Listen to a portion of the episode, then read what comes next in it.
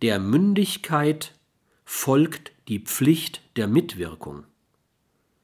Die zweite Aufklärung fordert Mündigkeit und verdammt jede Unmündigkeit eines an sich Mündigen als eine Form der Sklaverei, die niemals und unter keinen Umständen ethisch gerechtfertigt werden kann.